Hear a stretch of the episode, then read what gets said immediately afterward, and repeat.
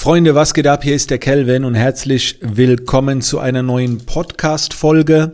Heute geht's um das Thema seine Zeit beschützen. Da habe ich einfach mal so ein paar äh, Gedanken für euch.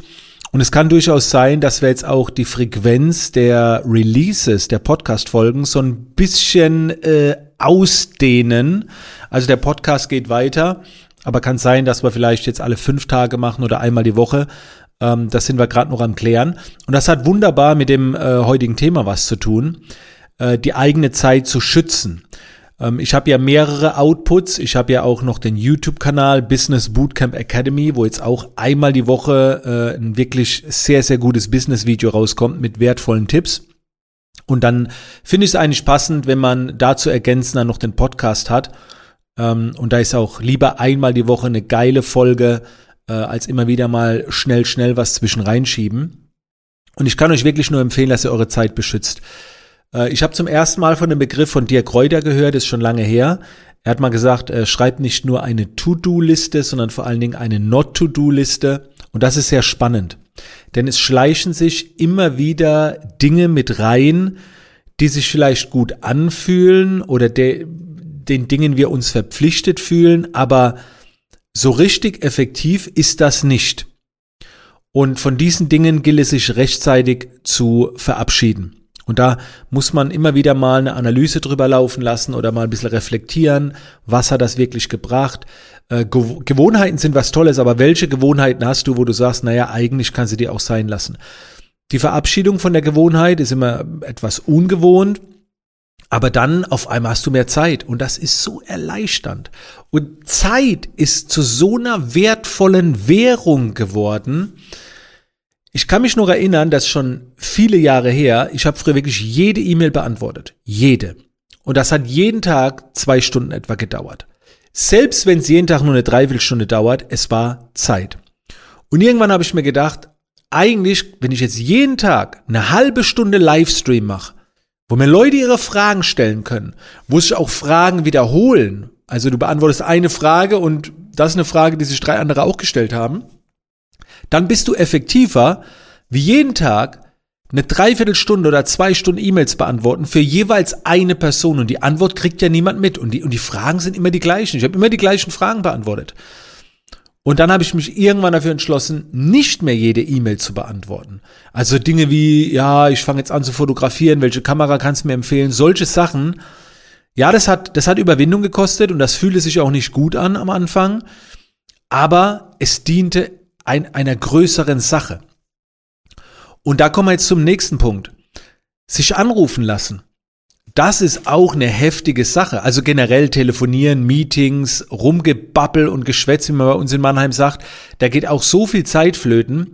Aber alleine auch sich anrufen lassen, das geht bei mir nicht so einfach. Du kannst mich nicht anrufen, weil das würde bedeuten, du bestimmst jetzt über meine Zeit. Das heißt, du wählst einen Zeitpunkt aus, wo es bei dir passt, rufst mich an und dieser Zeitpunkt ist zu 100% ungelegen, weil ich ja immer etwas tue. Entweder sitze ich mit der Familie zusammen, entweder ich arbeite was, bin auf dem Fahrrad unterwegs. Egal, ich mache ja immer was. Ich sitze ja nicht da und habe Langeweile. Und früher hatte ich Langeweile. Da war ich froh, wenn jemand angerufen hat.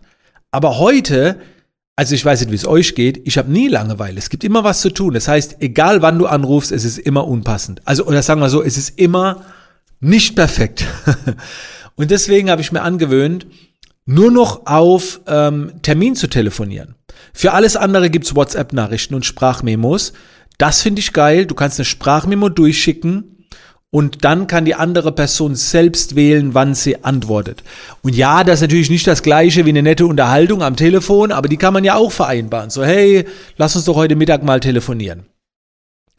Und bei den Sprachmemos ist es auch so, jeder, der mir Sprachmemos schickt, weiß eigentlich bitte unter einer Minute. Weil ich möchte auch da meine Zeit beschützen.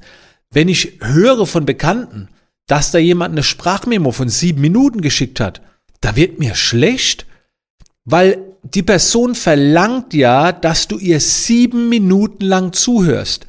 Sorry, das ist schon ein Kurzvortrag, sieben Minuten. Also, wie kann man so viel Zeit verlangen, ohne dass die andere Person was sagen kann? Und das ist hart. Ne? Also lange Sprachmemos und, und da ist auch mein Fokus dann nicht da. da also das sage ich auch, ne. Und wenn mir jemand vier, fünf Sprachmemos schickt oder ich sehe, es geht sechs Minuten oder drei Minuten, sage ich, sorry, höre ich nicht an, bitte kürzer. Sich Mühe geben halt ein bisschen.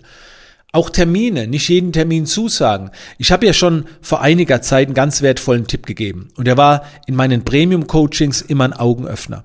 Und zwar habe ich gesagt, diese Terminanfrage, die jetzt kommt bei dir, würdest du das auch machen, wenn es morgen oder übermorgen äh, wäre?